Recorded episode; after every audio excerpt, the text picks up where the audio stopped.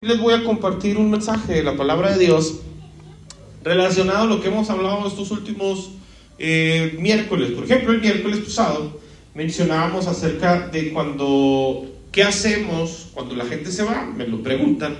Ahora, yo, yo también lo compartí porque el lunes yo tuve una reunión con algunos pastores y me tocaba compartirles el consejo, me tocaba compartirles eh, una enseñanza o una palabra que Dios haya puesto en mi corazón y como yo sé que ellos también son pastores y seguramente tienen las mismas aflicciones, aventuras, problemas que un servidor puede tener, pues por eso se lo quise compartir a ellos.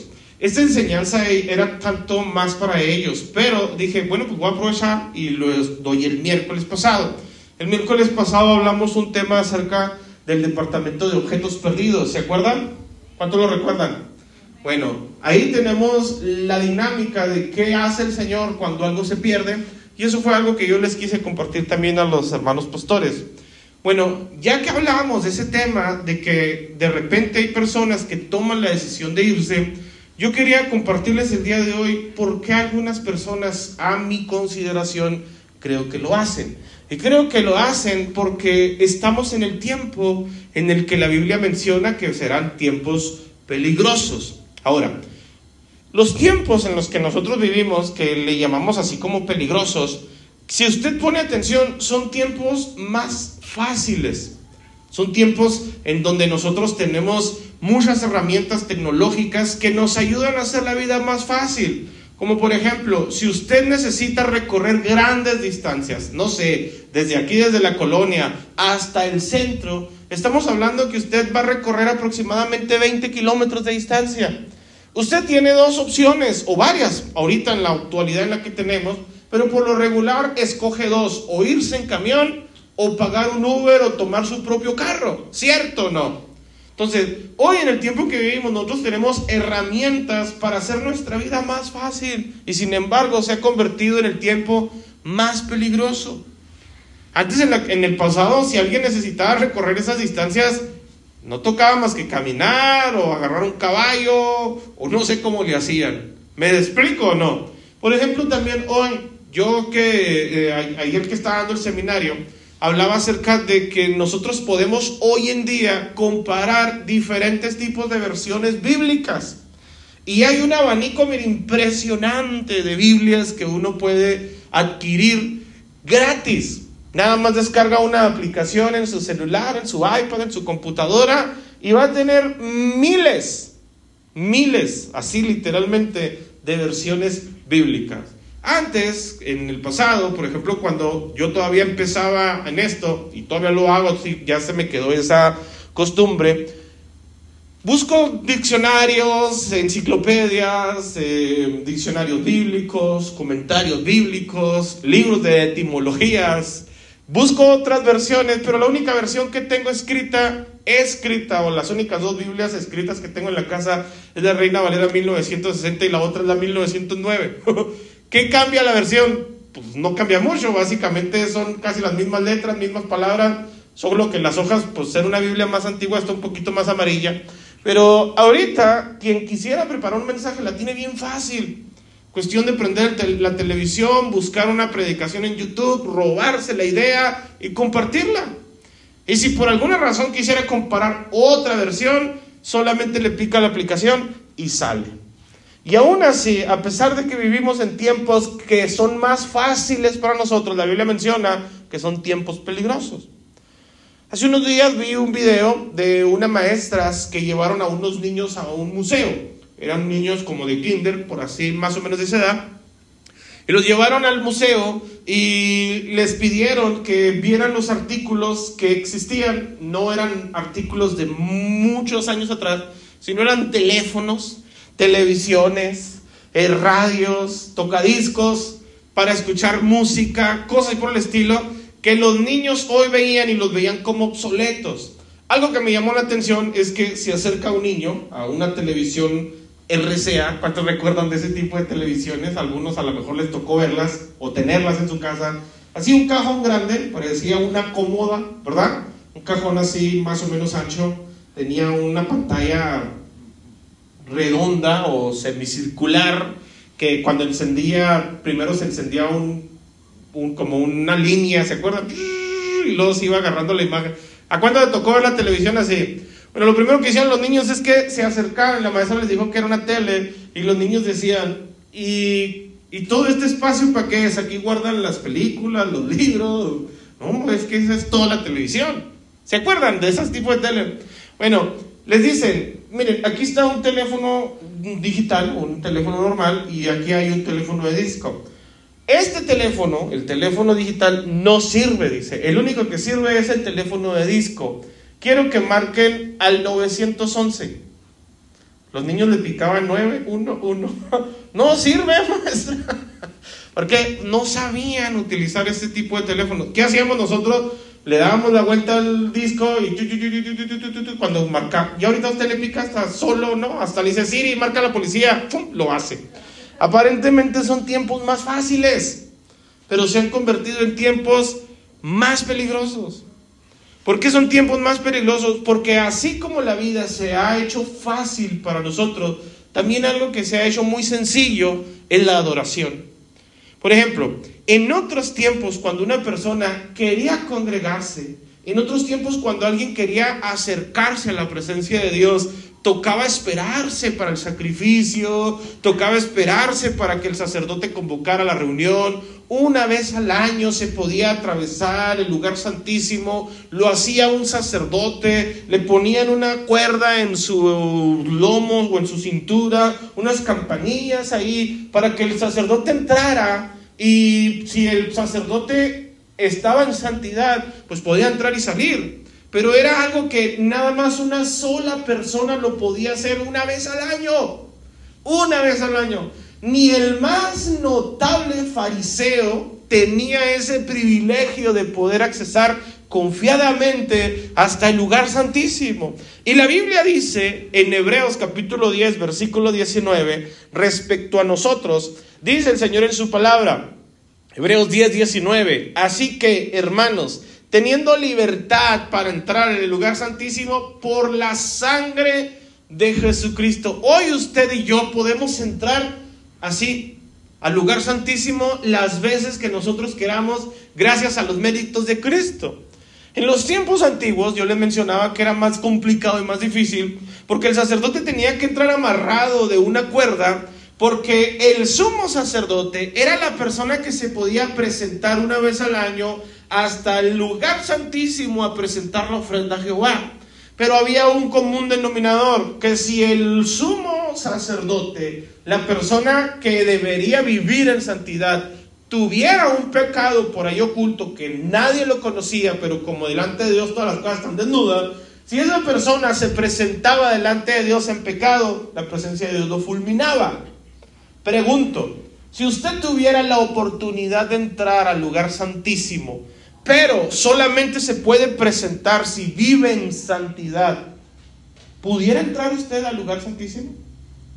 O sea, como poner en la puerta un requisito, hermano, aguas, antes de entrar a este templo, examínate. Si estás en pecado, no pases. ¿Por qué? No porque yo lo prohíba, porque te puedes morir. ¿Vendría a la iglesia? ¿Me explico o no?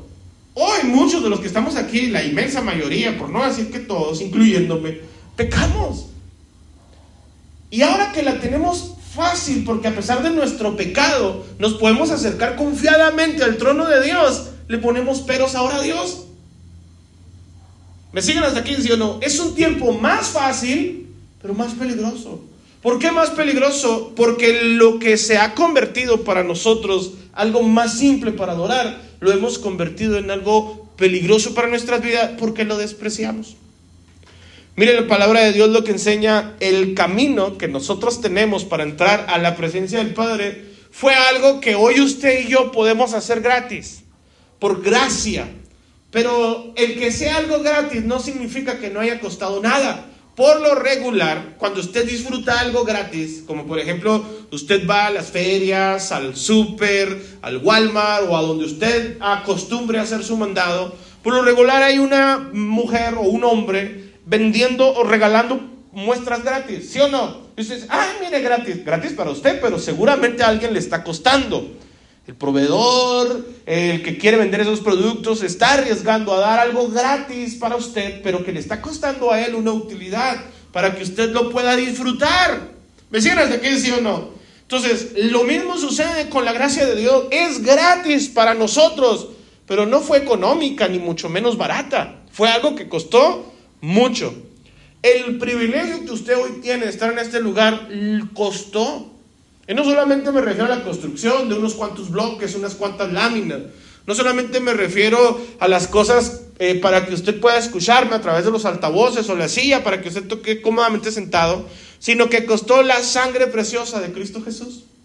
Dice la Biblia ahí mismo en Hebreos capítulo 10, versículo 20, dice, por el camino nuevo y vivo que Él nos abrió, a través del velo, esto es, de su carne.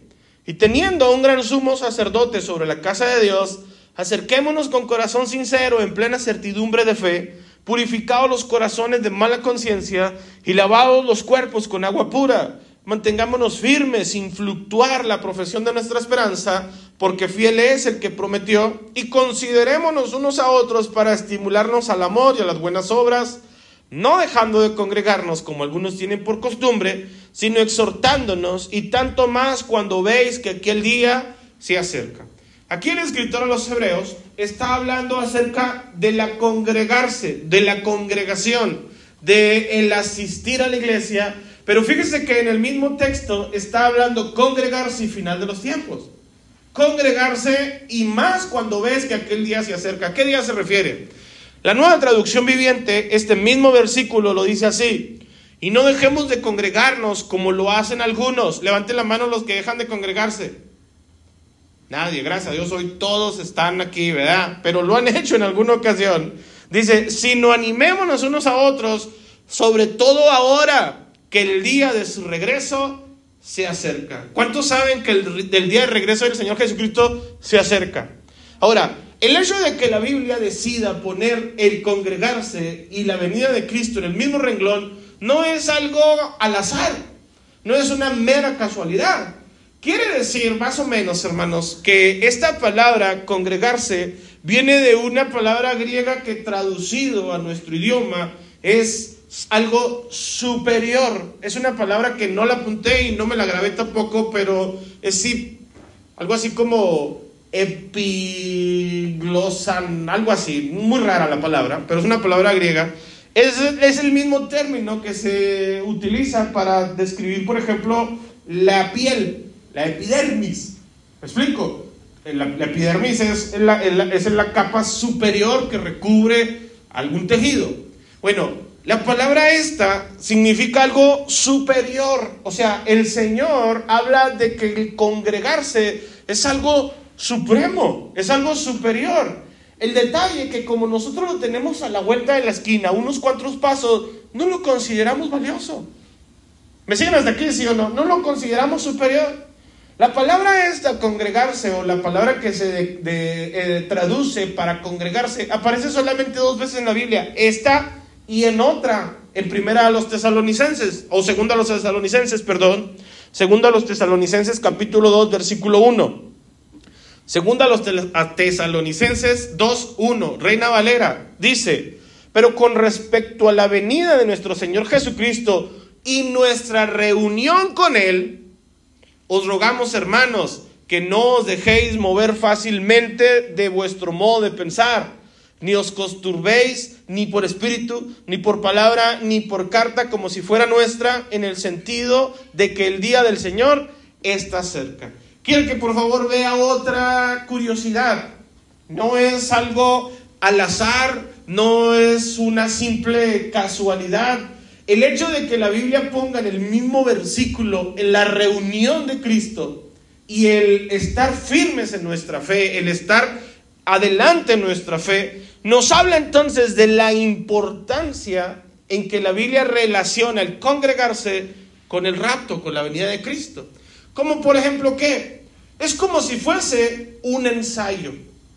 Imagínense usted que nosotros al congregarnos, estamos aquí en este lugar, es bien sencillo llegar a este servicio, es bien fácil poderse acercar a este templo, tiene diferentes accesos, pueden llegar por a, través de distintos medios de transporte público, pueden llegar caminando, cualquier Uber pasa por aquí. O sea, es algo sencillo de localizar este lugar, ¿cierto o no? Está en una calle amplia, transitada, toda la cuadra que es la instalación tiene pavimento, accesos por diferentes lugares. Es algo bien sencillo de llegar a este lugar. Y aún así, hay algunas personas que no asisten y hay otras personas que cuando lo hacen llegan tarde. Quiero explicarle la similitud del congregarse y el arrebatamiento. La Biblia menciona en dos ocasiones que las leímos en Tesalonicenses y en los Hebreos que el día del Señor está cerca. ¿Cuántos lo creen? Y dice la Biblia que cuando Cristo venga por su iglesia para reunirnos con Él, para tener esa reunión con Cristo, va a ser una reunión señalada en el calendario de Dios. Esa reunión no sabemos cuándo suceda, pero será única e irrepetible. Es fácil ser parte de esa reunión. Es fácil participar de ese evento. ¿Qué se requiere participar de ese evento? Se requiere congregarse, se requiere consagrarse, se requiere ser salvo, se requiere esforzarse, se requiere estar alerta, se requiere echarle ganas, como a veces decimos, se requiere recibir a Cristo en el corazón y caminar el camino que Él diseñó, marcado con su propia sangre, para llegar hasta ese lugar conocido como el lugar santísimo, la presencia misma del Señor. Es fácil hacerlo. ¿Me siguen hasta aquí, sí o no? Mas, sin embargo, a pesar de la facilidad, muchas personas no lo están haciendo. ¿Por qué? Porque como es algo tan sencillo, lo desprecian. Como es algo tan fácil, se convierte en algo peligroso para nuestras vidas. Pero ponga por favor este eh, contexto en su mente y en su corazón. Imagínese usted que a las 7.15 que empezó el servicio, a las 7.15 que empezó el culto, Imagínese usted que a esa hora Cristo viene por su iglesia y nada más se lleva a los que están congregados. Levanten la mano cuántos se hubieran quedado. Sean honestos. Sean honestos, sean honestos. No es para exhibirlos ni para sentirlos avergonzados. Levanten la mano cuántos se hubieran quedado. ¿Quiénes llegaron después de las 7:15? Ahora, hoy usted llegó tarde. ¿Y qué? ¿Algún problema? Dígame, pastor. Yo le quiero decir, no, ninguno, no pasa nada. Pero cuando Cristo venga por su iglesia, si usted llega un segundo después, se perdió. ¿Están de acuerdo conmigo? Por eso la similitud, mis amados, del congregarse y la venida de Cristo. Es como si el congregarse fuera un ensayo. Ahora, ¿por qué un ensayo? Hagamos un ejercicio mental. Para llegar a este lugar, a pesar de que usted está fácil llegar aquí, tiene que prepararse con tiempo, ¿cierto o no?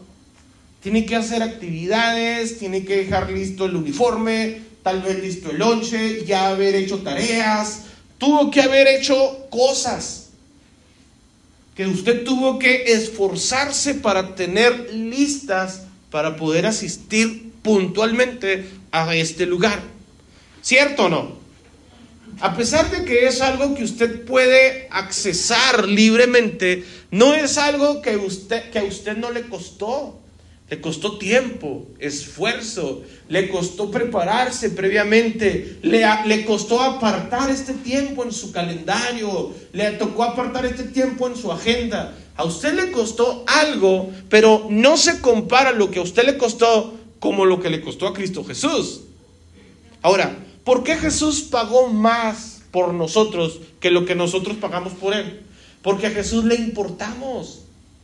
Él quiere reunirse contigo. Y estos son solamente ejercicios. Dios dio la gracia gratis para todos, pero por alguna razón no puso delivery, no tiene servicio a domicilio. No, que acá me llegue la gracia de Dios hasta mi hogar. Dios por alguna razón decidió, congreguémonos. Ahora, si el congregarse hoy es fácil, y yo dije hace un momento que entre más pasa el tiempo, más fácil se están convirtiendo algunas cosas, ¿cómo sería entonces el congregarse en el pasado? Congregarse en el pasado, mis amados, lamentablemente, era algo difícil, era algo terrible, no era una situación sencilla. Hoy usted viene a un templo donde está media colonia, si usted quiere, en medio de toda la colonia, una instalación relevante. Hacemos todo lo posible por dar a conocer la instalación. Pero antes, los cristianos de antaño, los, cristianos primitivos, se reunían en la clandestinidad. Buscaban reunirse, sí, pero en secreto se reunían en catacumbas, en cuevas, en alcantarillas, se reunían escondidos. Y uno dirá, no, pues es que en aquellos tiempos, pastor, los, los cultos eran, no, otro rollo, un mover del Espíritu Santo impresionante. Todo el mundo tiene la idea de que lo que sucedió en el aposento alto es el común denominador de todas las reuniones de los cristianos y no es así. Ya se los expliqué que lo que sucedió en el aposento alto fue una ayuda, un milagro de parte de Dios para extender el Evangelio de forma más rápida. El Señor Jesucristo dijo, me seréis testigos en Jerusalén, en Judea, en Samaria y los confines de la tierra. ¿Y qué más fácil? Que ya los tenía ahí, les dio el don de lenguas para que escucharan el mensaje de la palabra de Dios y cada quien la llevara a sus diferentes provincias. Todo el mundo cree que el común denominador de los cultos era así. Fíjense cómo eran los servicios. Hechos capítulo 20, versículo 7. Hechos 27. Dice, el primer día de la semana, reunidos los discípulos para partir el pan, Pablo los enseñaba habiendo de salir al día siguiente y alargó el discurso hasta la medianoche. Yo nada más traigo tres puntos el día de hoy, pero ¿cuántos puntos necesitaría yo para poder predicar hasta medianoche? Ahora, ¿cuántos me tolerarían si les predico desde ahorita hasta la medianoche? Levante la mano. No, usted, pastor, yo ahorita a las ocho y media me pelo. ¿Cierto o no? Usted sígale si quiere, yo ahorita al rato me voy. Ahora uno dice, ah, pero es que escuchar al apóstol Pablo era una cosa impresionante, esa sabiduría, dicen esa sapienza que tenía, esa labia para hablar la palabra. Escucha lo que viene a continuación. Dice, y había muchas lámparas en el aposento alto donde estaban reunidos, naturalmente era de noche, y un joven llamado Eutico, que estaba sentado en la ventana, rendido de un sueño profundo, por cuanto Pablo disertaba largamente o su predicación era muy larga, vencido del sueño, cayó del tercer piso abajo y fue levantado muerto. Levanten la mano los que se han quedado dormidos en la predicación. No los voy a balconear, aparte muchos ni los ven. bueno, algunos no van a levantar la mano, pero se escuchan. Y yo digo, qué raro sonido, ¿será un ratón que pasó en moto? Ahora, todos tienen esa idea, no, es que los cultos antes eran muy avivados. El apóstol Pablo predicaba hasta medianoche. Y se reunían en la clandestinidad, fíjese, se tenían que reunir hasta un tercer piso. O sea, no era algo tan sencillo. Algunos dicen, ah, hay que subir escaleras. No, no voy. ¿Me explico no? Hay que llegar caminando. A medianoche, no hombre, está loco, yo, yo tengo muchas cosas que hacer. Fíjese cómo se reúnen antes, por ejemplo, alguien que quiere ir a una iglesia, no sé, por alguna razón se cambió de ciudad, de colonia, quiere buscar una iglesia, ¿sabe qué es lo que tiene que hacer? Conectarse al YouTube, al Facebook, a las redes sociales, buscar iglesia cerca, ¡pum! Le aparecen así cientos de puntitos, ¿cierto o no? Y ahora uno tiene que decir, bueno, ¿cuál escojo? De Tim Marín, de Doc, Señor, guía mi dedo y llévame a la congregación que tú quieras estar. ¿Por qué? Porque es fácil hacerlo. Más sin embargo, a pesar de la facilidad que tenemos para congregarnos, no lo queremos hacer. ¿Saben cómo lo hacían en el pasado? En el pasado las personas, al ser cristianos, eran perseguidos, eran torturados, martirizados, eran, eh, eh, no, no, era una cosa espantosa y, ahorita lo vamos a leer, la Biblia lo relata mejor que yo. Pero aún así la gente quería congregarse. Ahora, ¿saben cómo lo hacían? En el pasado una persona llegaba, no sé, a una colonia nueva, no sabía dónde congregarse. Entonces los pisos no eran como aquí, que están pavimentados casi todos. Eh, llegaba la persona, se sentaba en un mercado, por ejemplo, y hacía una especie de arco, con el pie o con la mano. Y ahí se sentaba un rato a ver si alguien eh, hacía la segunda parte del arco. Si una persona pasaba, por ejemplo, imagínenselo en la tierra, lo que hacía era un arco así. ¿Me explico? Y la persona se sentaba ahí horas a ver si alguien reconocía. Y si había un cristiano, lo que hacía era dibujar el arco encontrado. Y si usted fija, hace un arco así y un arco así, da un pececito. Todos lo han visto porque algunos hasta lo tienen de calcamonía en el carro. ¿Cierto o no? Y luego ya cuando la otra persona marcaba así con el otro pie de su arco, se paraba la persona y él decía, él ha resucitado. ¿Qué? ¿Qué dijo? No, no, no, nada, aquí yo hablando solo. o sea, todavía tenía que dar la contraseña, me explico. Y el otro decía, si el otro decía, sí, él ha resucitado. Entonces ya los dos se agarraban, caminaban juntos y los decían, nos reunimos en la catacumba que está, en la alcantarilla que está. ¿Me explico o no me explico? Y luego ya esa persona buscaban las medias noches, los días donde la gente no salía, lluvias, aire, días feos para poderse reunir. Era una cosa impresionante y aún así tenían ganas de estar reunidos. Ahora, fíjese lo que ganaban por reunirse. Ah, les quiero explicar esto.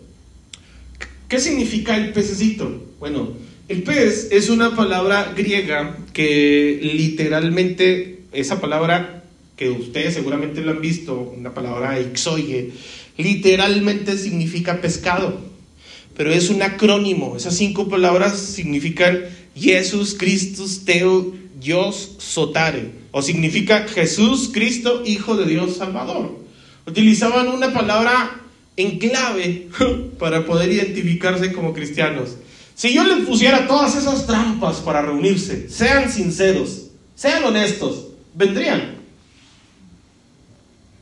La neta no. No, dice el pastor, pues ni que fuera el único. bueno, pues ahorita hay montones de iglesias. Gracias a Dios hasta aquí en la colonia. Nosotros tal vez fuimos los primeros, pero ya no somos los únicos. Y aún así algunos les quedan a la vuelta de la esquina y no van. ¿Por qué razón? Porque es fácil hacerlo. Por la misma facilidad que tenemos de congregarnos, nos damos el lujo de decir, mañana voy. Pero Cristo viene. Y si Cristo viene por su iglesia hoy y tú vives pensando en mañana, ¿me explico o no? Aquí te quedas. Ahora, cuando los cristianos en el pasado eran perseguidos porque Jesús dijo que los cristianos serían la sal de la tierra, la luz del mundo. Los emperadores romanos, perversos como Nerón, como Calígula, ese tipo de emperadores perseguían a los cristianos y los apresaban y, eran, eran despiadados con ellos. Eran, decían, a ver, ustedes dicen que son la luz del mundo. ¿Saben qué hacía este hijo del diablo? En la calzada que tenía él de su casa al Senado, mandaba poner estacas, postes, y ahí amarraba a los cristianos y decía, bueno, pues si estos son la luz del mundo que perdió alumbre en el camino. Los amarraban y los quemaban vivos. Y todo le decía, y si quieres te doy una opción, niega que Jesucristo es Dios y te puedes bajar de ahí y no te quemamos. Siendo honestos y sinceros, ¿qué haríamos usted y yo si nos dijeran, nada más niega que vas a la iglesia, hombre, y te dejamos vivir? Ay, es la primera vez que voy. Yo, voy eso porque para que no me esté dando lata esta que como friega, que ándale, vamos a la iglesia y vamos a la iglesia y nomás para que se quepa. Pero yo por mí ni iba. Es más, yo ni conozco al pastor, ni me cae ni bien. Bájenme de una vez de aquí. ¿Me explico no? ¿Sabe qué hacían esos personajes? Préndele préndele. ¿Y sabes qué? Para que más te cale, cuando me esté quemando, voy a cantarle a mi Señor. Y uno dice, ¿qué cosas? Impresionantes. Le cantaban mientras eran ardientes, mientras estaban el, el emperador cambió estrategia y dijo, bueno, estos, si los quemamos, no niegan su fe, vamos a pegarle donde más les duele. Pregunto a ustedes que son padres, ¿dónde más les duele? En sus hijos. ¿Cierto o no? ¿Sabe qué hacían estos? Dice, oye, nos vamos a acabar a todo Roma. Estos no se callan si les seguimos prendiendo fuego. Vamos a llegarle al lado de los niños. Lo que hacían estos esperadores es que ponían arqueros, a lanceros, para que en la calzada, en la misma calzada que encendían, en esa misma calzada, de un extremo ponían a sus padres y de otro extremo ponían a los hijos. Pero ¿qué hacían? Previamente llegaban al lugar donde estaban los niños cristianos, los secuestraban, por así llamarlo, y durante todo un día los torturaban a los niños mentalmente diciendo que ya no van a volver a ver a sus padres y que les va a pasar lo que a otros hijos y bla, bla, bla. No, les meten todo este tipo de terror mental. ¿Me siguen hasta aquí, sí o no? Pues al día siguiente, después de que los han torturado mentalmente, de que jamás van a volver a sus padres, los ponen en el extremo de la calzada y del otro lado está papá ¿Qué cree que va a hacer el niño al ver a su papá que le han dicho que ya no lo va a volver a ver? ¿Qué cree que haría? Correr. ¿Sabe cuál era la instrucción que tenía Nerón y Calígula contra esos niños? A los arqueros les decía, niño que corra, lo lanzas. Qué ingratos eran, ¿no? ¿Poco no? ¿Sabe qué gritaban los papás? Los papás decían, mi hijo, no corras. Pero ¿cómo le dices a un niño asustado que no corra hacia los brazos de su padre? ¿Qué hacían los papás? Se reunían con los niños en medio, mis hermanos, y se ponían así como escudo para que a ellos les, les alcanzaran las lanzas. Y aún así no negaban su fe. Y hay gente nada más hoy porque por alguna razón siente una pequeña riuma en el pie. Es más, creo que ni riuma es, a lo mejor se me acalambró el pie de tanto estar sentado. No voy a ir a la iglesia. Y dice la Biblia, no dejes de congregarte, porque Cristo viene por su iglesia. Y esto del congregarse es una especie de ensayo para el arrebatamiento, porque tienes que estar listo a la hora señalada. Nosotros señalamos una hora por cuestión de horario, por cuestión de agenda, por cuestión de tiempo, que usted la conoce bien. Pero lo que usted no conoce bien es el calendario de Dios. Cristo viene y usted no sabe cuándo. Pero ¿qué necesitamos hacer nosotros para estar listos de ese evento? No sé cuándo, puede ser hoy, puede ser mañana, puede ser el jueves, el próximo domingo, en 10 años, pero si mi Cristo decide venir hoy, mañana o el jueves, yo voy a estar listo hoy, mañana y el jueves. ¿Amén o no amén? Pero algunos no sé por qué la tenemos tan fácil. Digo, no, hoy no voy a ir. Prende la tele. Cristo va a venir por su iglesia y no te va a llevar a través del internet. Es una cosa impresionante. Fíjese nada más lo que dice la Biblia respecto a esos tiempos. Me voy a adelantar muchas sesiones, muchos eh, episodios de la serie Eres de carne y hueso, pero lo vamos a tocar. Pero le voy a dar un adelanto nada más. Hebreos 11, versículo 35. Nueva traducción viviente. Dice, hubo mujeres que recibieron otra vez con vida a sus seres queridos que habían muerto. Sin embargo, otros fueron torturados porque rechazaron negar a Dios a cambio de la libertad. Ellos pusieron su esperanza en una vida mejor que viene después de la muerte o de la resurrección. Algunos fueron ridiculizados. Sus espaldas fueron laceradas con látigos. Otros fueron encadenados en prisiones. Algunos murieron apedreados. A otros lo cortaron por la mitad con una sierra. A otros los mataron a espada. Algunos anduvieron vestidos con pieles de ovejas y cabra, desposeídos, oprimidos y maltratados. Este mundo no era digno de ellos. Vagaron por desiertos y montañas, se escondieron en cuevas y hoyos de la tierra. Debido a su fe, todas estas personas gozaron de una buena reputación, aunque ninguno recibió todo lo que Dios le había prometido, pues Dios tenía preparado algo mejor para nosotros de modo que ellos no llegaron a la perfección sin nosotros. Fíjese, ellos, vaya que hicieron algo impresionante por su fe. Y Dios no les dio el premio a ellos porque nos estaba esperando a nosotros. ¿Es ese amor o no es amor?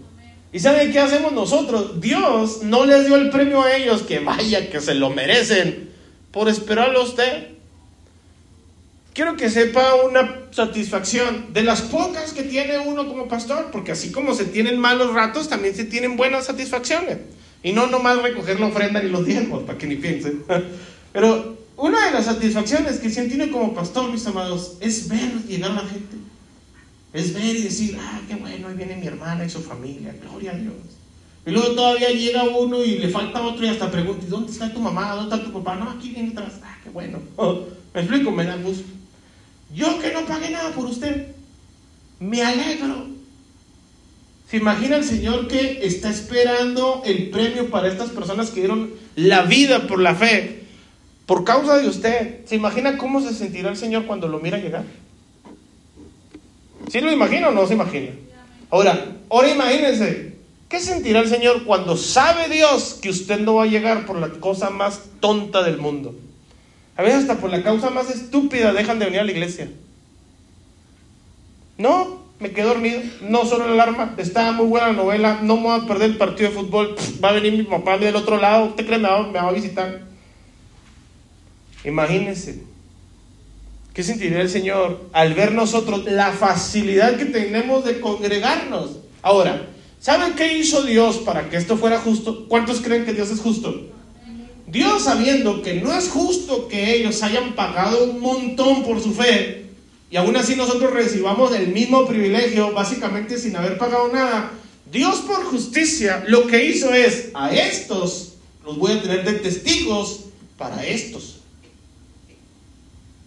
Y fíjense lo que dice la Biblia en versículo 1, capítulo 12 de Hebreos, Hebreos 12, 1, dice, termina el, versículo ese, el, Hebreos 11:40, y en continuación dice, por lo tanto, ya que estamos rodeados por una enorme multitud de testigos de la vida de fe, quitémonos todo peso que nos impida correr. Quítate todas las distracciones, todas esas excusas baratas, especialmente el pecado que tan fácilmente nos hace tropezar y corramos con perseverancia la carrera que Dios nos ha puesto por delante. Fíjese lo que dice la Biblia, por tanto, tienes un montón de personas de fe que te están observando. Ellos darían lo que fuera por vivir el tiempo que tú y yo vivimos. Quiero que por favor se imaginen. Imagínense por favor esta plática. Dios le gusta jugar bromas y es bromista. Imagínense que Dios por alguna razón, usted y yo nos vamos al cielo. ¿A cuánto les gustaría eso? ¿Pueden hacer ese ejercicio mental? No sabemos dónde nos vamos a sentar. Bueno, yo sí, Dios me va a sentar junto al maestro. Seguro estoy. pues no fuera, ¿no? Pero imagínense que estamos sentados a la mesa y Dios, en vez de sentarlo así como Julio está sentado junto a Juanis, en lugar de estar sentado junto a Juanis, esté sentado junto al apóstol Pedro, junto a Timoteo, junto a Pablo, junto a uno de esos perseguidos en la era de los emperadores, junto a Isaías que aserraron, junto a uno de los que murieron, junto a Daniel en el foso, que fue aventado al foso de los leones, junto a un mártir de la fe, junto a Esteban. Imagínense, imagínense la conversación que tendrían. Oye, ¿y en tus tiempos cuántos días hacías ir a la iglesia? ¿Días? Me quedan 15 minutos, 5 en Uber. y no lo pago porque soy bien piedra, mejor no voy. Oye, ¿y en tus tiempos en que alcantarillas se reunían? No, el templo era hasta grande. Y hacíamos todo lo posible porque se diera a conocer. Oye, tus gobernantes, ¿qué castigo les daban cuando se enteraban que eran cristianos? El pastor es hasta amigo del gobernador y el alcalde. ¿Y cuántas veces ibas a la iglesia? Pues a veces ni iba. ¿Se imagina usted esa conversación? ¿Sí se la puede imaginar, sí o no? Ellos van a decir, no es justo que este esté aquí. Yo le quiero decir algo, tal vez no esté. ¿Por qué razón? Porque Dios es justo. ¿Cuántos creen que Dios es justo? A ti no te cuesta nada congregarte y lo desprecias. A ti no te cuesta nada estar aquí y no lo valoras. A ti no te cuesta trabajo reunirte en este lugar y no lo aprovechas. Si Dios es justo, ¿cuántos creen que Dios es justo?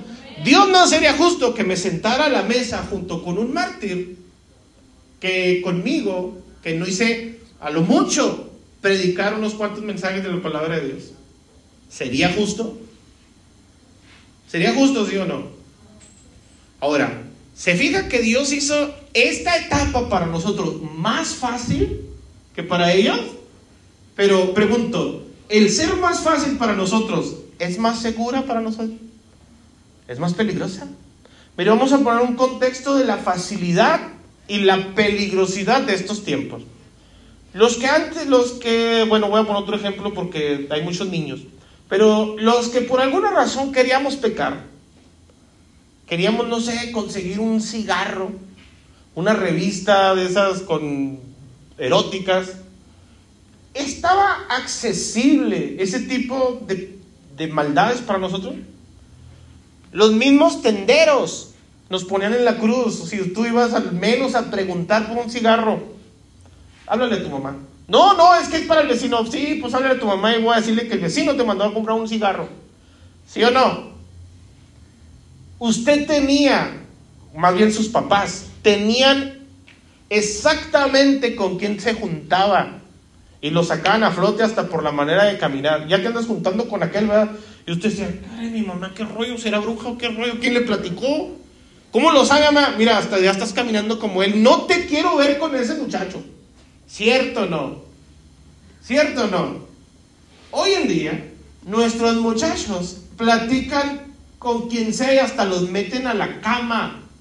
No, yo, mi hija nunca mete nadie en la cama. ¿Se mete con un celular en la mano, sí o no? ¿Con quién platicará? ¿Qué cosas hablarán? ¿Los conocerá? Ya usted ni lo sabe. Si hoy su niño, su niña quisiera ver algo que nosotros hasta, es más, en aquellos años las tenían hasta escondidas, en lugares casi secretos, entraba uno en la clandestinidad. Hoy en día en el celular apenas le pican un botón y ya se acabó, no sabe usted qué está viendo. ¿Cierto o no? Es más fácil para ellos este mundo, pero más peligroso. Pues para nosotros el reunirnos hoy es más fácil que para ellos en el pasado, pero es más peligroso para nosotros. ¿Sabes por qué es peligroso? Porque la retribución de nuestros errores no es inmediata. Tú hoy puedes pecar. Pudiste pecar incluso antes de venir a este lugar. Bien pudiste matar a alguien aquí afuera y ahorita levantar las manos aquí y vas a adorar como si fueras el más santo de todos los que estamos en este lugar. No hay una retribución inmediata para nuestros errores. Pero déjame digo una cosa, Dios es justo y nos ve. Y Él sabe el cómo vivimos nuestras vidas. Son tiempos peligrosos. Segunda de Pedro capítulo 2, versículo 2, en la Reina Valera dice, y muchos seguirán sus disilusiones, por causa de los cuales el camino de la verdad será blasfemado, y por avaricia harán mercadería de vosotros con palabras fingidas. Sobre los tales ya de largo tiempo la condenación no se tarda y su perdición no se duerme. ¿Sabe a qué se refiere eso? Se refiere a que en estos tiempos hemos convertido a la iglesia en una empresa prestadora de servicios. ¿Cuál es el servicio que la iglesia presta? Servicios espirituales. ¿Y qué hacemos para que las personas estén bien? Los que tienen negocio lo saben. Los que tienen negocio saben que si tratan bien al cliente, un cliente contento, ¿qué va a hacer? Recomendarlo con otros clientes. ¿Y qué hacemos hoy en día las congregaciones? Hacemos todo lo posible para que el cliente o el creyente se sienta a gusto aquí en este lugar. Hable con alguien que por alguna razón se haya ido de aquí a la congregación. Hable, le doy todo mi permiso. Le aseguro casi que se fue por algo que yo dije, hice, hice, le dije, o tal vez por algo que no hice. Es que el pastor, y si no es por mí, es por alguno de ustedes. ¿Cierto o no? Pero nunca nadie puede decir, es que me fui porque Cristo me menospreció, me trató mal. Cristo no me aprecia, es que Él no escucha mis oraciones. Siempre es por algo. No, es que en la iglesia no me abrieron la puerta. Llegué y ya habían, ya habían aprovechado mi lugar. No, es que en la congregación el pastor se puso pues, la primera vez que voy. Dile gracias a Dios que voy y luego se pone a hablar de que nunca me congrego. Si vuelvo, vuelvo nada. que ¿Me hasta aquí, sí o no? ¿Qué es lo que hizo Dios con nosotros? Termino con esto. Todavía tengo muchas cosas que enseñarles, pero se me fue el tiempo. Y no quiero que se queden dormidos como Eutico. Porque yo no creo tener el poder para resucitarlos, ¿eh? pero ¿Saben qué sucedió? Voy a terminar con esta anécdota, que es por eso que creo que algunos somos más necios en cuanto a nuestra vida cristiana. Necios en que no nos alejamos de Dios. No me alejo de Dios aunque me diga, órale, ya no te vengas para acá. ahí lo sigo.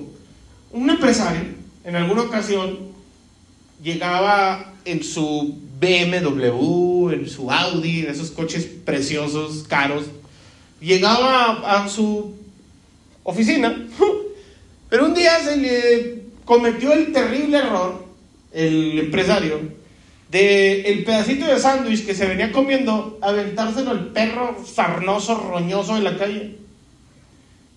Y cometió el gravísimo error porque a partir de ahí, ese perro todos los días lo seguía. De repente llegaba el empresario ahí a su oficina y ya estaba ahí muy a gusto y de repente, pues que no me bañé qué rollo, ya estaba el perro allá afuera de la oficina. Vale, vete, perro, hediondo. Nunca se iba a ir. ¿Por qué razón? Porque el empresario cometió el error de darle un pedazo de comida a ese perro que lo único que ha recibido en la vida es palos, pedradas, desprecios. No sé cómo, no quiero averiguar, pero es una anécdota y yo me puedo dar la concesión de inventarla. el perro dio con la casa al empresario. Y un día de repente el empresario va a llegar saliendo de su casa y ve al perro ese feo de ahí. Y se da cuenta que ya no se lo puede quitar de ningún lado lo sigue al supermercado, lo sigue a la empresa, lo sigue a la casa.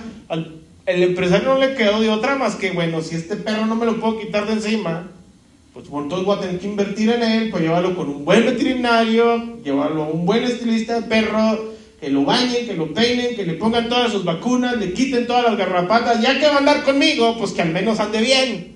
¿Decían hasta aquí, sí o no? ¿Sabe qué hizo Jesús con nosotros? Exactamente lo mismo. Nadie en la vida nos trató bien. Nadie dio nada por nosotros. Nadie tuvo compasión de nuestras vidas. Algunos hasta sus propios padres los abandonaron. Su propia familia los maltrataron. A algunos sus propios familiares los menospreciaron. A muchos de los que están aquí sus propios padres abusaron de ellos. ¿Qué esperar de los vecinos? ¿Qué esperar de los amigos? Nos maltrataron, nos humillaron, los sobajaron, el único que tuvo compasión para nuestras vidas fue el Señor Jesús. Y yo le dije al Señor, Señor, y, no es una amenaza ni tampoco te estoy sobor, eh, ya se me fue la palabra que usar. Pero no es, no es que te esté diciendo tú tienes la culpa, como lo hizo Adán. Pero la neta, Señor, es que yo no me voy a ir. Tú tuviste la culpa, ¿para qué me trataste bien? ¿Para qué me diste ese bocado de pan? ¿Para qué me diste esa caricia cuando más la necesitaba? ¿Para qué hiciste ese milagro en mi vida cuando lo requería? Tú tienes la culpa si crees que me voy a alejar de ti, no lo voy a hacer. Entonces, ¿qué es lo que hace el Señor? Dice, bueno, pues si este perro sarnoso, o sea, yo, va a andar conmigo y no me lo va a quitar de encima, entonces voy a tener que purificarlo, limpiarlo, lavarlo, derramar mi Espíritu Santo sobre su vida por si va a caminar el resto de su vida conmigo, al menos me represente dignamente. ¿Me siguen hasta aquí, sí o no? Eso es lo que Jesús quiere hacer en tu vida. Dios dice, bueno, tú tienes la intención de caminar conmigo el resto de tu vida, al menos te voy a tener que limpiar, pues ya que no te voy a poder quitar de encima. Y el Señor, Señor, yo soy bien aferrado, aunque me digas que me vaya, no me voy. ¿A dónde me puedo ir? ¿A dónde me iría? Donde me traten como Cristo me trata. Yo no sé si tú has necesitado un día con urgencia un milagro de parte de Dios. No sé, yo sí. Mis hijos son la prueba viviente. Yo soy la prueba viviente. Yo he necesitado el favor de Dios para vivir. ¿Usted cree que en mi sano juicio yo me alejaría de Dios? Y a veces yo digo, entonces, ¿qué tendrán unos en la cabeza? Soquete. O sea, ¿cómo en su sano juicio se alejan del único que les puede dar algo bueno, caray? Es como esas personas codependientes. ¿Qué estás haciendo con ese tóxico que te golpea? ¿Qué tiene que me pegue? Pero que no me deje. bueno, pues si tanto te gusta, que te den. Póngase en pie, por favor. Es irónico. Por eso la Biblia dice, no dejes de congregarte, porque Cristo viene el congregarte, ojalá y te fueras con esta imagen en tu mente, el estar aquí puntualmente, los días señalados en el calendario para reunirte, es un ensayo para el arrebatamiento. Tú puedes decir, hoy no voy, como lo has dicho muchas veces, y no pasa nada tal vez, es peligroso. Porque así como te estás acostumbrando a que hoy no pasó nada, mañana no pasó nada, el domingo no pasó nada, un día sí va a pasar algo y te vas a dar de topes contra la pared. Y vas a decir,